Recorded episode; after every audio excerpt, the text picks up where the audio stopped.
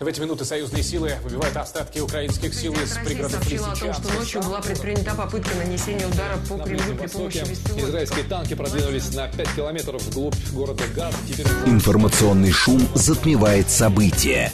Времени разбираться нет. Мнения и факты перемешаны. Но не у них. Умные парни выходят в прямой эфир, чтобы многое нам объяснить. Интервью о самом важном с самыми опытными. Программа предназначена для слушателей старше 16 лет. Умные парни. 15.06, столица радиостанция «Говорит Москва». У микрофона Евгения Волгина. Мы с вами продолжаем. Наш умный парень Владимир Григорьев, кандидат экономических наук, эксперт в сфере финансов и банковского дела. Владимир Николаевич, здрасте. Здравствуйте. Наши координаты 7373948, телефон, смски плюс 7925 888 948, телеграмм для ваших сообщений «Говорит Москобот» и смотреть можно в YouTube-канале «Говорит Москва». Стрим там продолжается, поэтому, пожалуйста, подключайтесь новым подписчикам, зрителям, слушателям. Мы только рады. Давайте же с пакета с пакетами начнем. 12-й пакет, долго его принимали. И здесь интересно именно с экономической точки зрения. То есть с политологом мы эту обсудили тему, как это сказывается вообще на сотрудничестве европейцев между собой. Но в данном случае чисто с экономической точки зрения, про что это? Насколько я понимаю, ну ничего глобального. Да, по сравнению с тем, что было, это ничего глобального, а, но это выражает общий тренд. Я думаю, что будет, как мне кажется, и 13 и 14 пакет.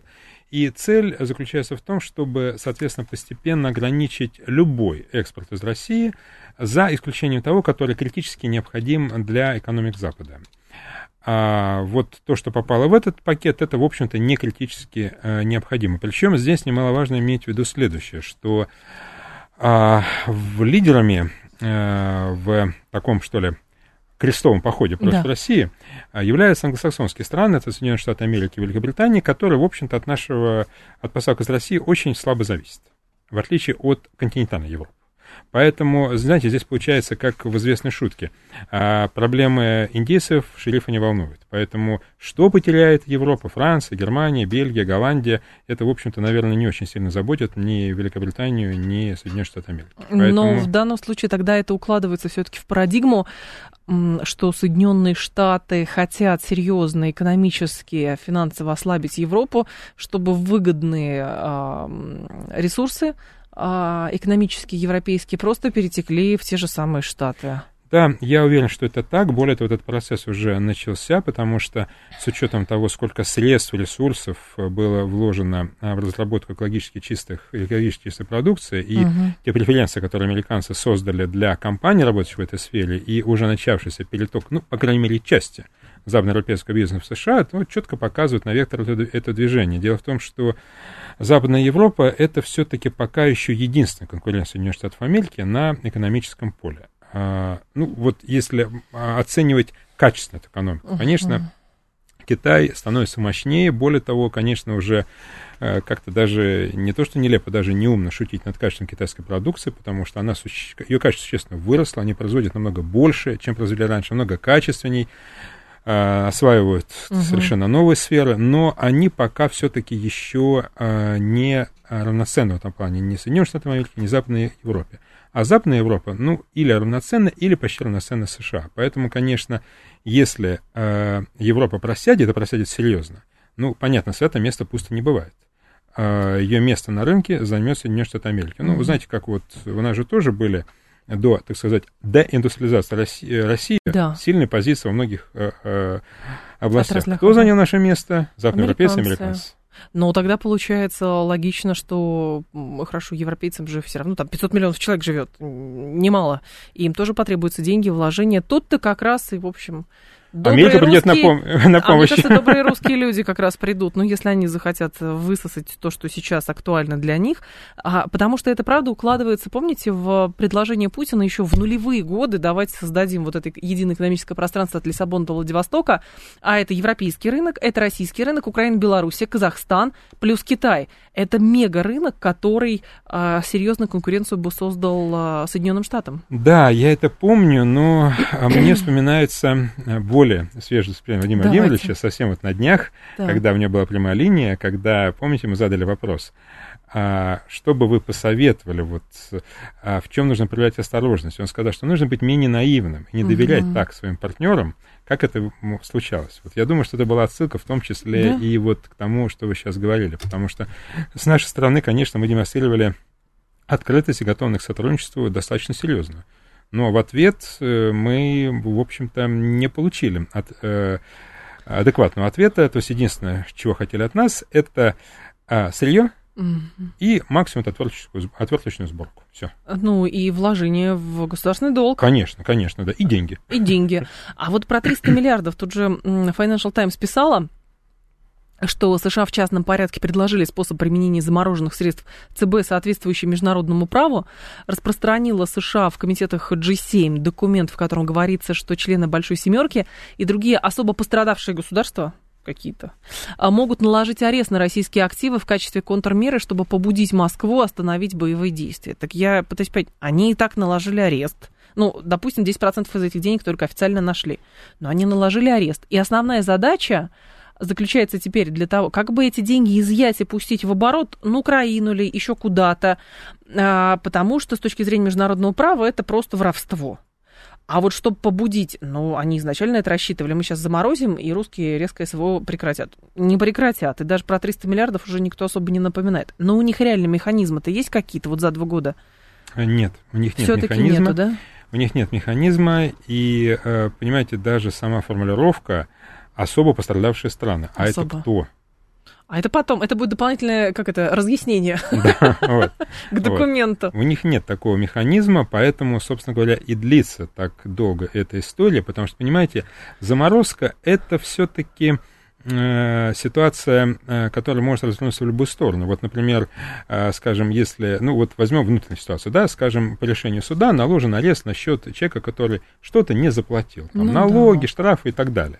А, это тоже возникает блокировка счета. И очень, ну, не заморозка денег. И очень часто а, банки, ну, по крайней мере, нередко, а, морозят не ту сумму, которую человек должен заплатить, а все, что есть на счете. Угу. Такое тоже бывает. Но это же не означает, что это невозвратная вещь. Ты, соответственно, выполняешь вот те обязательства, которые не выполнил, получаешь в службу судебных приставов там, или в налоговую соответствующий документ, ну, точнее, он приходит напрямую в банк, и деньги размораживаются. Угу. Вот. Это одна ситуация. Точно так же, как, скажем, компания, которая, ну, случайно, может быть, она совсем белая пушистая, но случайно кто-то поставил на ее счет деньги с компании однодневки. Да. Понятно, что тоже последствия будут в банке. Но опять-таки эти деньги тоже можно разморозить, разблокировать и дальше ими пользоваться. То есть ими их никто не изымает да, в пользу да, кого-то. Да. А поэтому эта вещь, она в любом случае, то есть в любом случае это беспредел, ну, разбой. Угу. Никак иначе это называть не надо. Это беспредел, разбой. Вот. Но это все-таки еще оставляет пространство для возврата этих денег. Но то, что сейчас обсуждается, это уже прямое воровство, когда а, так или иначе, но пытаются найти какое-то обоснование их изъятия. Ну, обоснование изъятия они ищут, что Россия плохая, поэтому мы должны ваши деньги забрать. Но а, просто важно понимать, э, все упирается именно в юридический аспект и в боязнь, что изъятие, физическое изъятие этих денег обрушит окончательно, разрушит доверие к э, этой финансовой системе или нет? Нет, я думаю, что да. Да? Я думаю, что да. Я думаю, что именно по этой причине как правило, наиболее к этому относятся негативно страны континентальной Европы, угу. потому что они, конечно, привыкли к тому, что вот этот кредит доверия, который у них был в глазах всего остального мира, Неважно, как были заработаны или не заработаны те деньги, которые попадали. Конечно. Но люди, которых туда перемещали, были ли это скромные суммы, там, от нескольких там, десятков тысяч долларов до миллиардов, но так или иначе они их перемещали потому, что был огромный кредит доверия, наработанный столетиями, так. столетиями. Ведь ядро, что ли, такое вот, вот этого э, финансовой системы э, западного мира для частных лиц, э, швейцарские банки, они существуют столетиями. Вы действительно можете в Женеве, в Цюрихе, в других городах э, видеть банковские учреждения, Уж э, чьи деньги хранили швейцарские банки, не стоит чьи вспоминать только, историю. Да, чьи только, вот, и, да. Э, и, и, и с вами там будет общаться, ну, не скажем, конечно, клиентам, но, mm-hmm. тем не менее, человек, чья фамилия написана на фронтоне банка. Mm-hmm. То есть это дорогого стоит. И, конечно, это начнет, безусловно, разрушаться. Это уже э, потрескивает, скажем так, Конечно, проблемы с Credit Suisse были вызваны не только этим, у него была длинная история проблем, но в том числе этим, потому что объем выведенных денег в последнем квартале прошлого года носил какой-то просто лавинообразный характер. Логика тогда хорошо. Логика тех, кто пытается изъять эти деньги, отправить на Украину ли, или просто это желание политически русских наказать и оказать давление, или же это желание поживиться? Как вы видите это? Я думаю, что здесь, э, я думаю, что здесь э, имеет значение все эти вещи. То есть, во-первых, это желание воевать против нас на наших же деньгах, это раз. Вот, понятно, что по ходу перевода денег что-то к рукам прилипнет, и, скорее всего, больше, чем получится граница, в этом не а, сомневаюсь. Очевидно, совершенно, вот. да. Вот, а, это тоже а, имеет значение. Ну и, что ли, знаете, такое вот как бы дополнительное давление на нас психологическое, что мы вообще ни, ни, ни перед чем не становимся, лучше вам становится. Угу. Но с вашей точки зрения, насколько все-таки для российского бюджета или там для подушки безопасности существенно арест или эм, неимение этих денег или просто ну вот как бы и не было и не было? Как это достерилизовали денежную массу Кудринский Ну, конечно, это плохо. Конечно, это плохо. Это очень большая сумма, 300 миллиардов долларов, вот по таким наиболее да. распространенным оценкам. Конечно, это очень плохо. И, конечно, а, и я, и, я думаю, многие э, как бы, люди, занимающие э, там, высокое положение в системе российской власти, рассчитывают на то, что спустя какое-то время Запад будет вынужден эти деньги вернуть. Вот. А это возможно. Вот, поэтому, конечно, эта потеря будет крайне неприятной и болезненной, но, мне кажется, она не повлияет на нашу позицию никак. Никак. Тогда к нашим новостям. Повышение ключевой ставки Центрального банка. Это повышение ради повышения, чего этим пытаются добиться? Вот до 16% неделю назад было, да. Ну, этим пытаются справиться с инфляцией, а перевести, как я прочитал, а, модель поведения населения в сберегающее, потому что ставки по депозитам подросли. А, вот основные цели. А чтобы что? Ну, чтобы что? Просто здесь получается несколько иная история. Опять же, вспоминаем опыт прошлого года, когда и ставку поднимали, и при этом а, заставляли экспортеров, а, значит, а, выручку не хранить за границей то, соответственно, это как бы стабилизировало курс тогда, да, и даже вот с инфляцией вроде проблем не было. Потом история показала, что все несколько иначе. Ряд экспертов, ваших коллег, говорили, что это вообще полностью ручное управление. Другие говорят, что как можно до такого уровня доводить кредиты, потому что ни ипотеку толком взять, ни бизнес свой развивать, потому что это запредельные кредиты. Третьи говорят, что борьба с инфляцией абсолютно бес, беспочвенна, потому что, хорошо, у нас есть а, условно сейчас ВПК, люди, работающие в ВПК, люди, которые на СВО, у которых э, высокие зарплаты сейчас и так далее, и эти деньги в экономику вливаются, и если как бы и винить этих людей в том, что они разгоняют инфляцию по меньшей мере э, как бы дико, и поэтому непонятно, с какого конца начинать, чтобы понимать, а что делать дальше. Вы знаете, я, в общем-то, противник э, повышения ключевой ставки. Я, в общем-то, как считал, так и считаю, что у нас э, одна из системных проблем нашей экономики – это отсутствие дешевых кредитов. Потому что кредиты у нас дорогие. Единственный период, когда они были дешевыми, это был период где-то с 2019 года по последний квартал 2021, когда ключевая ставка постоянно снижалась. Угу. И меня, честно говоря, даже порадовало вот в этот ковидный год, 20 что этот тренд был продолжен. А, ну, потом снова вернулись вот к, а, к прежней политике. Я вот согласен с теми коллегами, которых вы протестировали, что это действительно запредельная стоимость и для населения, и для бизнеса. Ну, понимаете, если потребительский кредит человек возьмет, он все-таки короткий, меньше по сумме, и э, даже если он сразу потрачен и не быстро возвращается, но это все-таки не ипотека, которую берут там на 20-25 лет. Но для ипотеки, действительно, коммерческая ипотека, она становится, наверное, практически неподъемной для большинства, ведь помимо стоимости есть же еще и риски, понимание того, как долго ты можешь это платить, и, может быть, это еще вырастет. Вот, поэтому э, я не вижу, что подобным образом можно решить наши проблемы. Э, как вот рост ключевой ставки, он не помог сбиванию инфляции никак пока что. Вот, э, и я уверен в том, что Э, с, ну, с инфляцией, конечно, полностью справиться нельзя. Мы, даже в этой студии цитировали да. Виктора Владимировича Геращенко, который как-то пошутил, что нулевая инфляция бывает только на кладбище.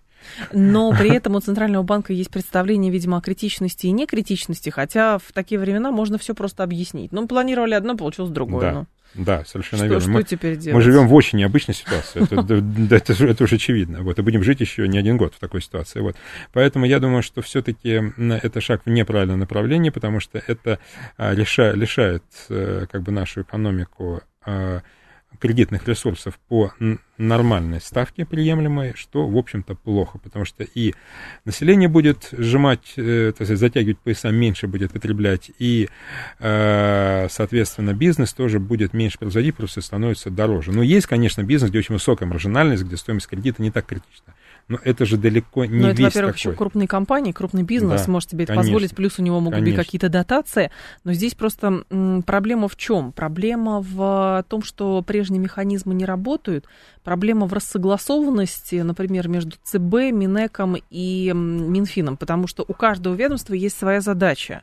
И получается, если от Набиулиной требуют, чтобы там, инфляция не росла, она всеми механизмами, которые у нее есть, пытается это делать. Но задача Минфина больше денег в бюджет собирать, а задача Минэконома, видимо, пред- предлагать какую-то стратегию развития российской экономики, а он и не предлагает, может быть, и не знает, и в итоге все сводится, просто если совсем упрощать, сводится к чему? Ничего не покупайте, и тогда инфляции не будет. Ну, опять, привет тому же самому кладбищу. Ну, вот как-то Да, так. да, получается, получается именно так. Вы знаете, даже удивительная вещь, это напоминает э, начало 90-х, 92 год, когда э, в Москве, ну, это уже потом стало как бы известным фактом, искусственно задерживали выплату э, там заработной платы, потому что чем меньше денег соответственно, экономики, тем меньше покупают, тем меньше инфляция. Это был период первой половины 92 года. Ну, конечно, это дикость. Вот сейчас рассказываешь, понятно, что это дикость. Когда суть... людям по полгода не платили да, зарплаты. Да, да. Вот но я, это, как, наверное, сейчас примерно более цивилизованной формы, вот, но, но по сути э, примерно то же самое. Я не думаю, что эта политика придет к успеху, я не думаю, что это укрепит рубль, я не думаю, что это собьет инфляцию, тем более у нас по-прежнему достаточно дорогой доллар и евро. Конечно, они снизились от психологической отметки 100 долларов пустился до 90, наверное, на этом уровне в ближайший месяц-полтора будет и находиться 89-91, угу. э, но все равно это дорогой доллар, а мы знаем, как много у нас товаров импортного происхождения, и промышленного назначения, и бытового назначения. Соответственно, стоят они дороже для потребителя. Угу. Ну хорошо, а если ключевую ставку, например, все-таки э, не поднимать, то, соответственно, насколько может в этой логике вырасти инфляция? И кто-то говорил, что, ну, посмотрите на Турцию, там же вообще до небес взлетела ключевая ставка. Ну и инфляция растет тоже очень сильно. Ну давайте мы тоже, ну хоть 30% давайте сделаем. Никто вообще ничего не будет делать, но нет, э, сохраняется риск того, что инфляция при этом все равно будет расти. Или нет?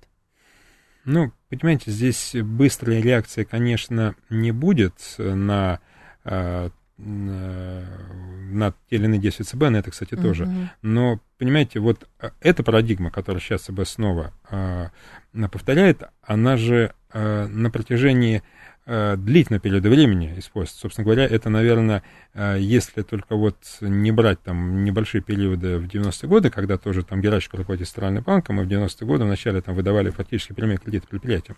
Если брать вот этот период времени, вот, то ЦБ э, российский в постсоветский период придерживался в основном такой э, политики. Вот рассмотрев ретроспективно, мы можем сказать, что она приводит к большому успеху? Не может. Нет, не может нет. никаким образом. Вот. Ну, тогда нужно как минимум попробовать другое.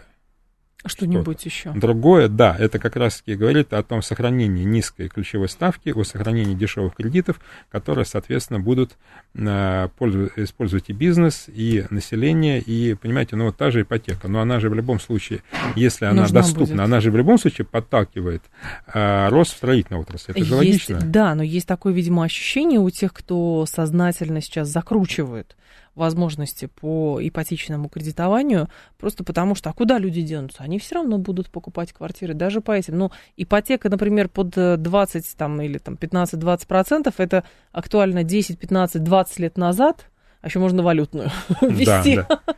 вот, но не для нынешних времен. То есть я к тому веду, что не кажется ли вам, что текущие действия Центрального банка все равно можно отнести к авральным, и рано или поздно нужно будет отматывать назад? Да, я, я с вами совершенно согласен.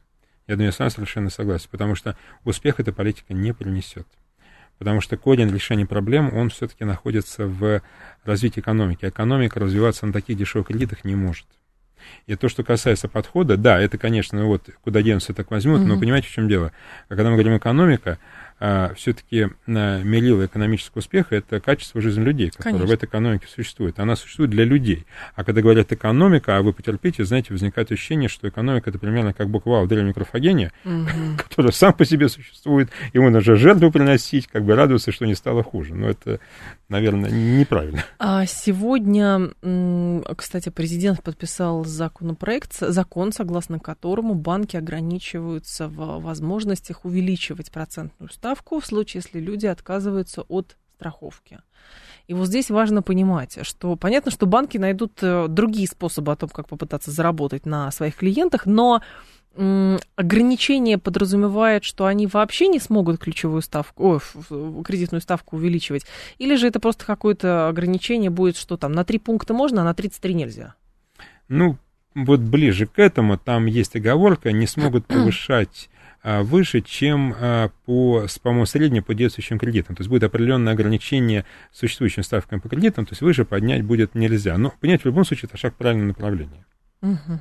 Вот, потому что, а, понимаете, проблема же не в самом существовании страховки, потому что с точки зрения экономической логики и правовой объяснить ее легко. Да, страховка То есть это нужна, защита кредитора. Но с другой стороны, просто проблема в том, что эта защита прилагается в таком объеме, я имею в виду, что когда страховка, которая стоит там 40 тысяч, он предлагает по 400. Угу.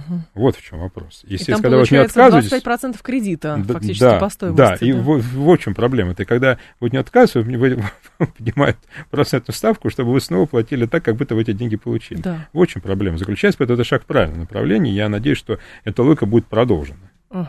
Слушатели говорят, а, так, так, так, льготная ипотека создала ценовые перекосы. У нас слишком сильно подорожали однокомнатные квартиры по сравнению с двух- и трехкомнатными квартирами, а, говорит Юра Каменков. Это к вопросу перспектив а, видимо, строительного рынка, жилищного рынка, потому что мы же знаем, там строительные компании тоже в прибыли находятся. Банки, кстати, закрывают год с а, чуть ли не рекордными прибылями.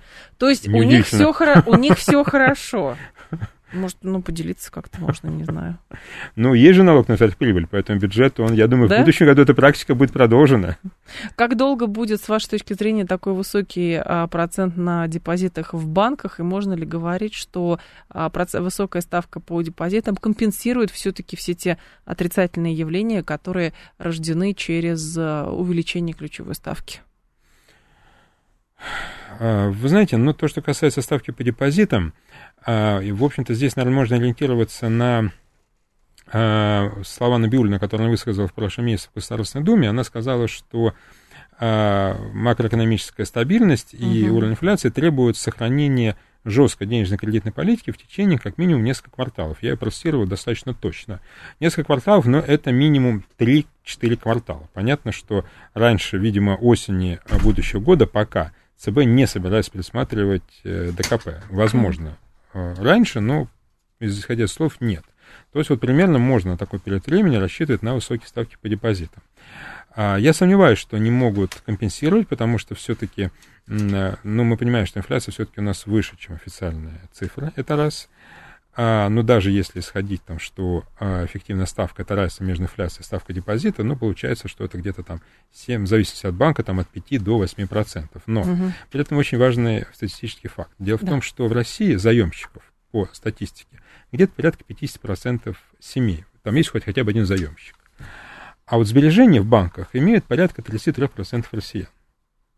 Ну, меньше, конечно, да. Существенно меньше. Существенно меньше. Вот. Тем более мы, э, еще один есть важный момент, в число вот этих заемщиков э, не попадают заемщики микрофинансовых организаций, они тоже есть. Mm. Вот. То есть у нас, то есть россияне занимают больше, чем сберегают. Поэтому очевидно, что здесь все-таки это решение, оно скорее не в пользу населения, чем в пользу населения. А, Владимир Григорьев с нами, кандидат экономических наук, эксперт в сфере финансового, финансов и банковского дела. Сейчас будет информационный выпуск. Мы продолжим. Стрим в Ютубе тоже продолжается. Канал «Говорит Москва». Подключайтесь. Интервью о самом важном с самыми опытными. Умные парни.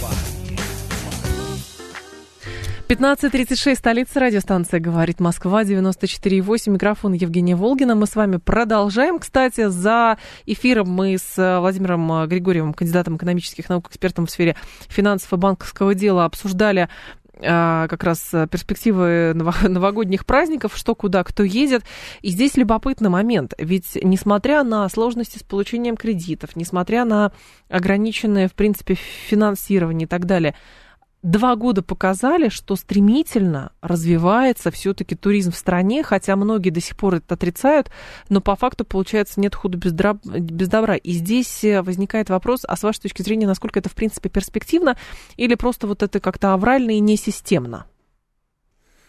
ну, с экономической точки зрения, вот туризм может действительно приносить, быть а, как бы интересным а, проектом для, например, финансирования со стороны банков, и, соответственно, иметь э, достаточно хороший доход, чтобы деньги, существенные деньги поступали в бюджеты, будь то региональные или федеральные. Я думаю, что да. Вы знаете, я помню, я еще когда был школьником, мне очень нравилась география. Угу. Вот, когда мы проходили экономическую географию зарубежных стран, я уже очень давно обратил внимание на то, что в структуре национального дохода э, такой крупной страны э, Запада, как Франция, крупнейшая экономика Западной Европы после Германии, одна из крупнейших мира. Mm-hmm. Доходы туризма занимали очень, не помню сколько, но значительную часть ВВП. Да. В Италии чуть ли не еще больше. А, поэтому я думаю, что, в общем-то, деньги читать умеют. Вот, uh-huh. И поэтому не зря столько вложено в развитие туризма. Или, знаете, вот, опять-таки, знакомы, наверное, многим нашим слушателям в Финляндии, ну, что там есть того, чего нет у нас? Там Тот же самый снег зимой, да. леса. Вот, ну, примерно такой же ландшафт. А, и какое количество людей ездило туда за тем, что вроде бы есть здесь. Угу. Ну, сервис, наверное, просто. А, да. Домики, но, сервис. Там, но, понимаете, в отношении же качества отдыха и сервиса, как вы сейчас специально правильно сказали, это же улучшается, действительно. Но да. у нас появилось больше количество направлений, куда можно ездить с комфортом за вменяемые деньги. А, я думаю, что это будет увеличиваться, понимаете, тем более, что ситуация вот Западная Европа это на несколько лет. Это на несколько лет, это совершенно очевидно. А потом людям захочется все равно есть, деньги зарабатывать. Да, вот. А, но в любом случае, понимая, понимаете, вот все-таки возникнут уже вот новые туристические маршруты, вот как показывает а, сложившаяся как практика, ну вот, условно говоря, знаете, даже вот люди, которые могли себе позволить угу. все что угодно, кто-то ехал в ту же Финляндию, то есть просто на пленэр, на природу, ну, вместо да. того, чтобы поехать побродить по Парижу или по Риму. Ну, соответственно, теперь кто-то из этих людей будет, опять-таки, когда появится возможность ездить в Париж или в Рим, ездить, соответственно, на пленэр, но уже не в Финляндию, а Э, в одну из российских областей, где будут созданы соответствующие условия. Я думаю, что это э, очень хорошо, что это развивается, потому что у нас действительно огромное количество интересных мест, э, где действительно можно организовать качественный 17 отдых. миллионов квадратных километров. Так-то. Да, да, да, да. А Некоторые, конечно, труднодоступны, но не все. Ну ничего, да, да. но есть и легко доступные. Есть и легко Это доступны. же к вопросу, понимаете, а, люди тут, которые как раз в силу обстоятельств а, осваивают теперь а, туризм внутренний, говорят, там, побывав где-нибудь в Нижнем Новгороде, а тем более там, обитая в Москве, говорят, есть такое ощущение, что люди побывавшие в Европе, просто забрали рождественские ярмарки и перевезли их в Европу, из Европы в Россию. Да. На, ну, просто на контрасте, как это выглядит. Так, э, в Териберке домик у моря Баренцева стоит 20 тысяч в сутки, все забито битком. Ну, именно поэтому и стоит 20 тысяч в сутки, Конечно. понимаете? А в Финляндии тоже один, один йогурт есть по 5 долларов, там по 5 евро. Поэтому, в общем, элитное место и стоит дорого. Почему нет? Так, слушатель просит, откройте, пожалуйста, Садовое кольцо, уже нет сил стоять тут, пожалуйста. Пожалуйста, товарищ, кто закрыл Садовое кольцо? Откройте, лемуру надо ехать. Очень просит человек. А, к дальнейшим нашим с вами, темам. А, здесь э, смысл в чем? Иностранные компании, вот, ушедшие из России, потеряли больше 103 миллиардов долларов. Ожидалось, что уход компаний поможет задушить российскую экономику. Однако теперь Россия контролирует каждый выход компании с рынка. NYT пишет Нью-Йорк э, Таймс. Это к вопросу о том, что это не российская пропаганда придумала, а по факту, что действительно европейцы, американцы потеряли здесь, ну, европейцы преимущественно потеряли довольно серьезные деньги, и это же тоже как бы законы капитализма, получается, не действуют. То есть хотели-то одного, а получили совсем другое. Или наоборот действуют. Ну, здесь, наверное, действует, но сейчас вот действует, знаете, в таком военно-силовом издании. Я поясню, что я имею в виду. Ну, видимо, существовала в течение э, длительного времени иллюзия, что мы будем, в общем-то, находиться в той э, э, системе координат, в которую мы попали после распада Советского Союза, и, соответственно, быть вот такой э, придатком Запада, поставщиком uh-huh. сырья и э, продуктов отверточной сборки. А, и, в общем-то, это вполне устраивало как бы наших бывших партнеров. А, но сейчас ситуация изменилась, а, и я, цель, в общем-то, ухода заключается в том, чтобы создать максимальные сложности тем, кто ходит, не со стороны тех, кто уходит. Я, конечно, понимаю, что там, может быть, были отдельные персонажи, кто не может забыть э, дедушку, убитого по делам где-нибудь под Курском или по Сталинградом. Вот, ну, это единичный случай, я думаю. Угу. Я думаю, что большинство уходить никуда отсюда не собиралось. Но э, их вынуждает это делать в расчете на то, что под э, грузом проблем экономических, социальных, психологических, ну, некомфортно же жить без того, к чему ты привык, независимо от твоей политической ориентации, правильно? Да. Вот. А, как бы мы все-таки рано или поздно прогнемся и сдадимся. Вот тогда это их уже, логика была, да, да. вот тогда да. уже можно будет вернуться и уже с другими правами. И уже за плошку гречневой каши предлагать Да. людям работать. И, кстати сказать, э, в наше будущее, я думаю, что, конечно, это не произойдет, но которое будет в этом случае, они, в принципе, уже показали, когда ввели потолок цен на нефть. Мгм. Не вы будете определять цены на свой ресурс, А а, мы мы будем. определять цены на ваши ресурсы. Вот. Поэтому я думаю, что это такая, что ли, сверхзадача, ну, такой наиболее агрессивной части, которая рассчитывает на наше поражение. Что сюда может будет вернуться потом на, на лучших условиях. Если здесь приходилось что-то платить аборигенам, сейчас может быть платить меньше, и в каких случаях вообще не платить. Поэтому эта логика сохраняется, но она э, приняла такое вот как бы военно-силовое измерение. То есть до этого было просто коммерческое, то есть мы приходим и делаем то, чего здесь нет. Нам за это Мгм. платят.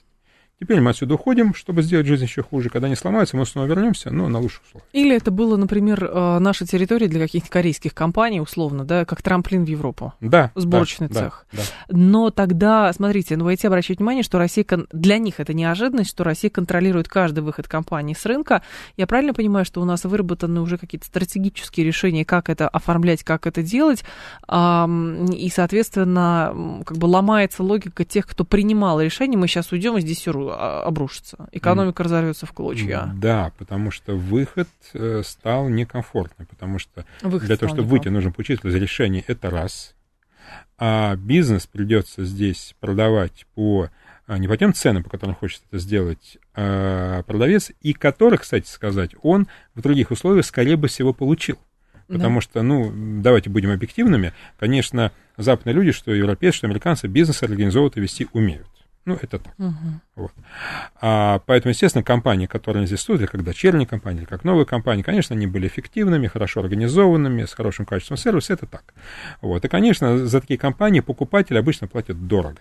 Но сейчас их этой возможности лишили. Все компании продаются с очень большим дисконтом в силу ну, специфики ситуации. Да. То есть, э, естественно, это болезненно, то есть уходит с потерей денег. Мало того, власть еще вынуждает их выполнить определенные социальные обязательства. Если вы уходите, ну, извините, вы здесь понастроили заводов, понас- э, рабочих мест, как бы у людей зарплаты, социальные выплаты, которые... Выплачиваете там 5 зарплат. Конечно, выплачиваете, и выполните социальные обязательства, тогда уходите.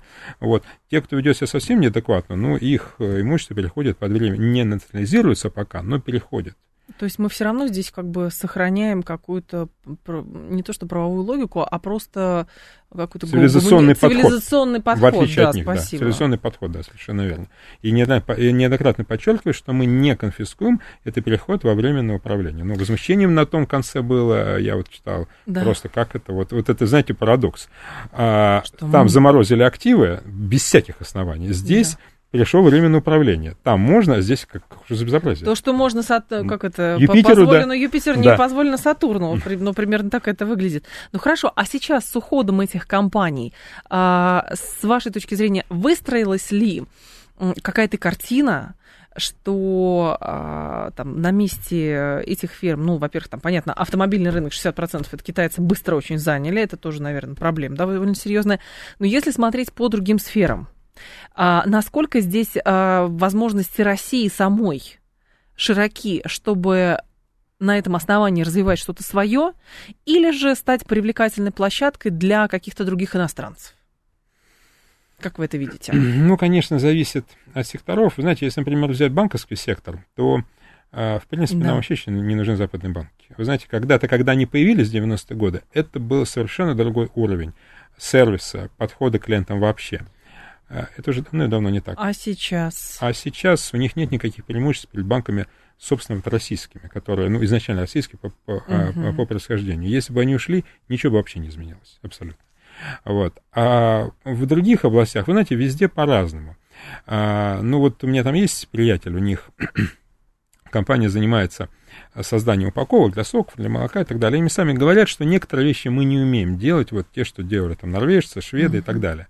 Вот. Но мы на пути к тому, чтобы, соответственно, мы э, свой ассортимент разнообразили и, э, в общем-то, представили э, альтернативный, достаточно качественный ассортиментный ряд.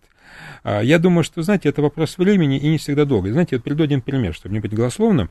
Я когда-то, а, довольно давно, это было 6 с лишним лет тому назад, стал владельцем карты МИР. Это моя uh-huh. первая карта МИР. Это было связано с тем, что у меня был заказчик э, государственный вуз, э, и по закону тогда уже э, вышедшему государственное учреждение могло платить деньги безналичным переводом либо на карту МИР, либо наличными из кассы. Да. Но поскольку заказчик был на Дальнем Востоке, было не очень дорого получать. В кассу ехать, получать, понятно. Ехать в кассу, да. Вот. Я открыл карту МИР. Вот когда она мне появилась, конечно, это...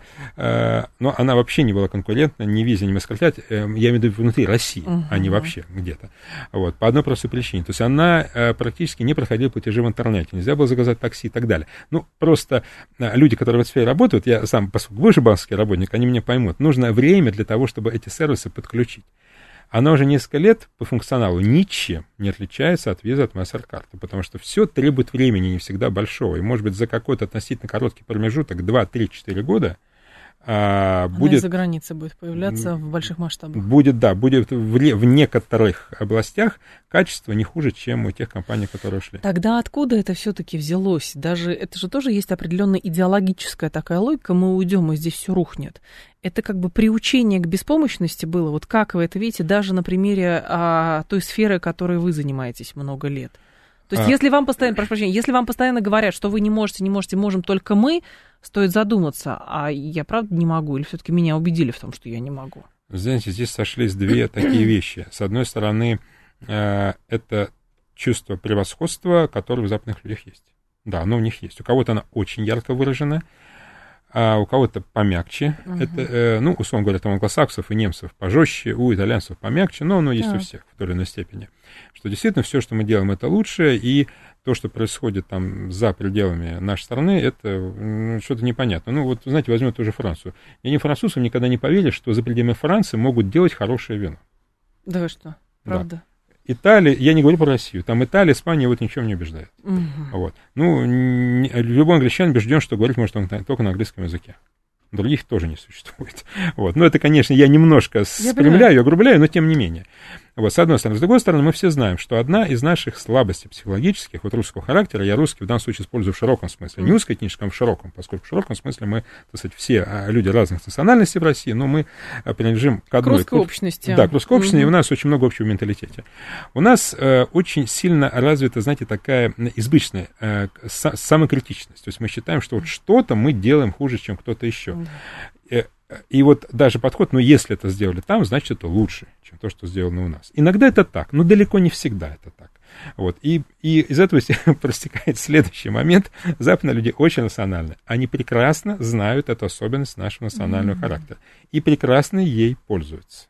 Uh-huh. Вот, поэтому вот здесь, знаете, нужно, ну, что ли, больше самоуважения к себе, больше уверенности. Вот, условно говоря, то, что психолог на уровне индивидуальном скажет вам, вот, вам не хватает уверенности в себе, вам не хватает а, такого а, положительного, а, вам не хватает самооценки высокой себя. Вот то же самое можно нам сказать на национальном уровне. Это будет правильно. Чем чаще будет говорить, тем будет лучше. И в экономике это тоже работает. Да.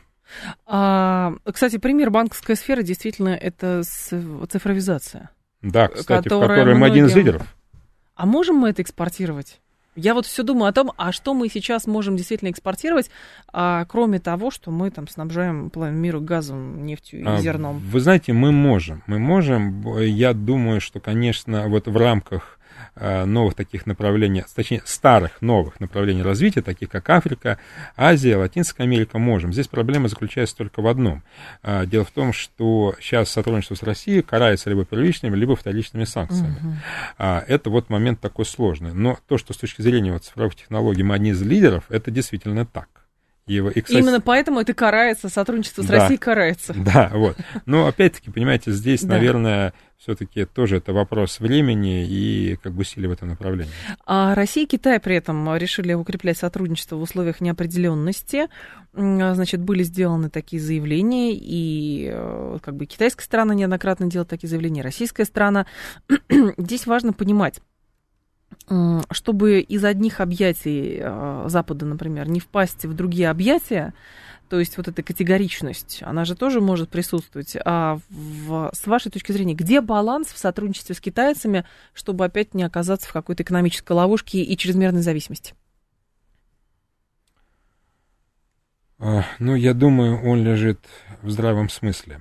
А, Понимаете, вот а, российский товарооборот с Китаем за 9 месяцев этого года вырос э, а, на 50%. Он со- со- составил где-то, я могу немножко ошибиться, за 9 месяцев этого года порядка 90 миллиардов долларов. Мгм. Но вот торговый оборот э, Китая и Соединенных Штатов Америки примерно в 9 раз больше. Да. Вот это, ну, об этом нужно всегда помнить, что не нужно переоценивать своего великого соседа, который является в данное время нашим э, союзником. Второй момент. Тоже нужно четко давать себе отчет в том, что вот тот прессинг, который сейчас оказывается в Соединенных Штатах Америки на Китай, а он уже переходит в военно-политическое измерение, вот эти планы размещения ракет малой средней дальности э, поближе к Китаю, Мгм, мгм. вот это, конечно, а, мотивирует э, Китай э, больше дружить с Россией. Но нужно совершенно четко понимать, что нам здесь нужно э, соблюдать свой интерес. И я, вы знаете, все-таки надеюсь, что вот это вот отношение с Западом, то есть, знаете, как вот обжегшись на отношениях с Западом, ну, нужно сделать вывод, что также можно обжечься на отношениях с Востоком. Нужно, э, вот, знаете, чему можно поучиться у наших оппонентов, у англичан? Знаменитая вот поговорка, да, в Англии нет ни вечных друзей, ни вечных врагов, у нее есть вечные интересы. Ну, у нас, конечно, есть там друзья, безусловно, мы не такие люди хищные, как Циничные. они, и циничные, да, но вместе с тем все-таки о своем интересе не следует забывать и понимать, что да, конечно, китайский автопром сейчас он нам нужен по той простой причине, что, ну, людям нужно ездить на машинах. Э, то есть она- многим просто необходимо. Людям мы не работать на Да, машинах. да, мы не можем вот сейчас все это заменить. Но это одно измерение. Но, с другой стороны, вот критически важные области, которые связаны с информационными технологиями, с электроникой, микроэлектроникой, с машиностроением, а, конечно, мы должны развивать их сами, чтобы не оказаться когда-нибудь в ситуации, ну вот, условно говоря, там, может быть, у нас будет хорошие отношения, но американцы сделают в Китае приложение, от которого не сможет отказаться. Ведь когда-то же они сделали приложение в 70-е годы, когда Конечно, Да. конечно. Но вот здесь Мишустин а, говорит, что Россия и Китай будут укреплять сотрудничество в условиях неопределенности, и он же говорит, что Москва и Пекин почти полностью отказались от использования доллара в двусторонних расчетах. Заявление сделано на 28-й регулярной встрече глав правительства России и Китая, и здесь возникает вопрос. Вот эта история отказа от доллара, это что-то дико сложное, но политически мотивированное, или действительно это, оказывается, делать можно? Это первый пункт. И второй пункт, что постепенно многие будут к этой тенденции присоединяться. Постепенно, но насколько растянется эта постепенность, мы не знаем. А наше а, поведение в данном случае, оно носит вынужденный характер. По той простой причине, что расчеты а, в долларах и в евро, они стали для нас действительно опасными. И когда, Просто будут морозить и все, да, больше и ничего. когда у нас говорят токсичная валюта, это абсолютно верно в отно- в отношении нас. Не было бы этого, мы бы пользовались ими и дальше так, как пользовались. По одной простой причине. Потому что ну, доля доллара в э, мировых резервах 58% есть, если не ошибаюсь. В расчетах э, близка к этому. В кредитовании под 70%. Юань уступает на порядке доллару. Вот. Ну, а, э, рубль тем более. Да. А, Это вынужденная ситуация, а, и а, ее развитие, я, конечно, думаю, что, наверное, развитие будет, но, понимаете, она зависит от чего? Во-первых, от крепкого рубля, это раз, потому что рубль, чтобы стать привлекательной валютой для наших партнеров, он, во-первых, должен обрести крепость. Неважно, это будет 67 копеек за доллар или 67 рублей за доллар. Важно, чтобы это не было сегодня 67 копеек, а завтра 67 рублей. Чтобы это было некая, знаете, вот такая траектория с очень небольшими, небольшими колебаниями. Это раз. Во-вторых, те, кто, а, соответственно, будут э, наши партнеры, должны понимать, что они здесь за рубли могут э, купить у нас вот, и что, соответственно, потом а, и обратный поток в рублях, он тоже будет двигаться в их сторону. То есть для этого важна крепкая, мощная экономика и стабильный рубль. Тогда да, мы сможем создать вот как бы такой свой кусочек в мире, к которому с большой вероятностью мог же подтянуться целый ряд э, стран и бывшего Советского Союза, входили в бывшие республики Советского Союза, и в Африке, и в Азии, в Латинской Америке. Но это путь сложный и долгий. При этом я не сомневаюсь в том, что если не произойдет чего-то экстраординарного, вроде вот, знаете, там событий калибра французской революции, то Запад еще достаточно долго сохранит э, ну, такое серьезное, мощное положение. Свою систему. Стратегический инвестор спрашивает. По данным некоторых агентов, в следующем году рост ВВП Украины может быть около 5%. Как такое, в принципе, возможно в воюющей стране, экономика которая деградирует и живет только за счет иностранной помощи? Получается, что ВВП вообще не отражает благосостояние государства, какая-то неправильная фейковая методика подсчета. Ну, это давал какое-то издание недавно, там, три сценария, и там действительно везде было, не в зависим, вообще не опираясь на а, необходимость там, завершения, например, боевых действий, там все равно рост ВВП был от 5 до 10 процентов на Украине. Как такое возможно? Ну, вы знаете, здесь, э, э, ну, это единственное, чем может быть связано. Э, дело в том, что э, те деньги, которые получает Украина, угу. э, они, в общем-то, ей тратятся на закупку вооружений, то есть это так или иначе, на а, ну, что-то там работает, ремонтирует, то что-то на, работает и на мирную экономику, и на военную экономику. Вот. Плюс они получают достаточно приличные деньги, понятно, часть разворовывается по дороге, но что-то там остается.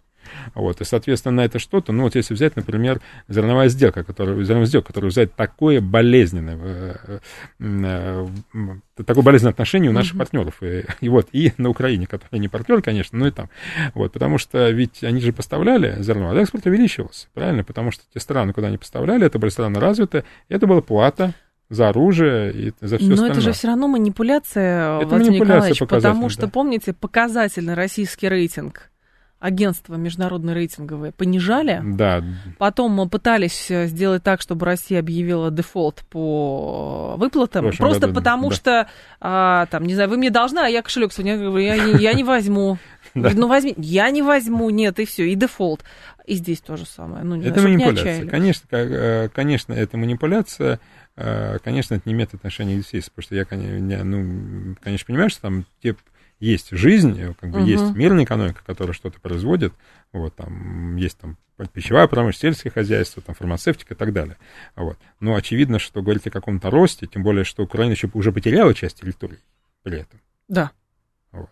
И часть предприятий, ну, мы не видим с вами всю картину, но мы понимаем, что, скорее всего, там много чего разрушено из того, что работало. Угу. Ну, скорее всего, это так. А ведь очень многие из предприятий, которые связаны с военной промышленностью, это предприятия двойного назначения, которые выполняют, ну, если э, работа по выпуску, ремонту продукции для мирных отраслей, ну, тоже авиастроение, например. Ну, да. Вот и там и любое, маши, любое машиностроение, которое связано вот со всеми четырехколесными устройствами, то же самое. Вот. Поэтому я не понимаю, что, что там может быть рост, кроме каких-то манипуляций. А, слушатель спрашивает еще, а вы говорили про уход иностранных банков, э, и от этого мы особо ничего не почувствовали, но чувствуется ли, что в России растет монополия российских банков, и не угрожает ли она?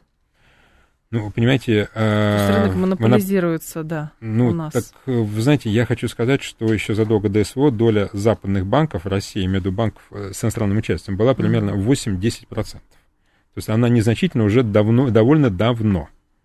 Вот, поэтому никаких изменений здесь глобальных не происходит. Это из того, что уже было. Я подчеркиваю, это было за несколько лет до СВО. По сравнению с 90-ми годами, с 2000-ми, роль западных банков давно, роль западных банков давно снизилась. Это не следствие событий прошлого года.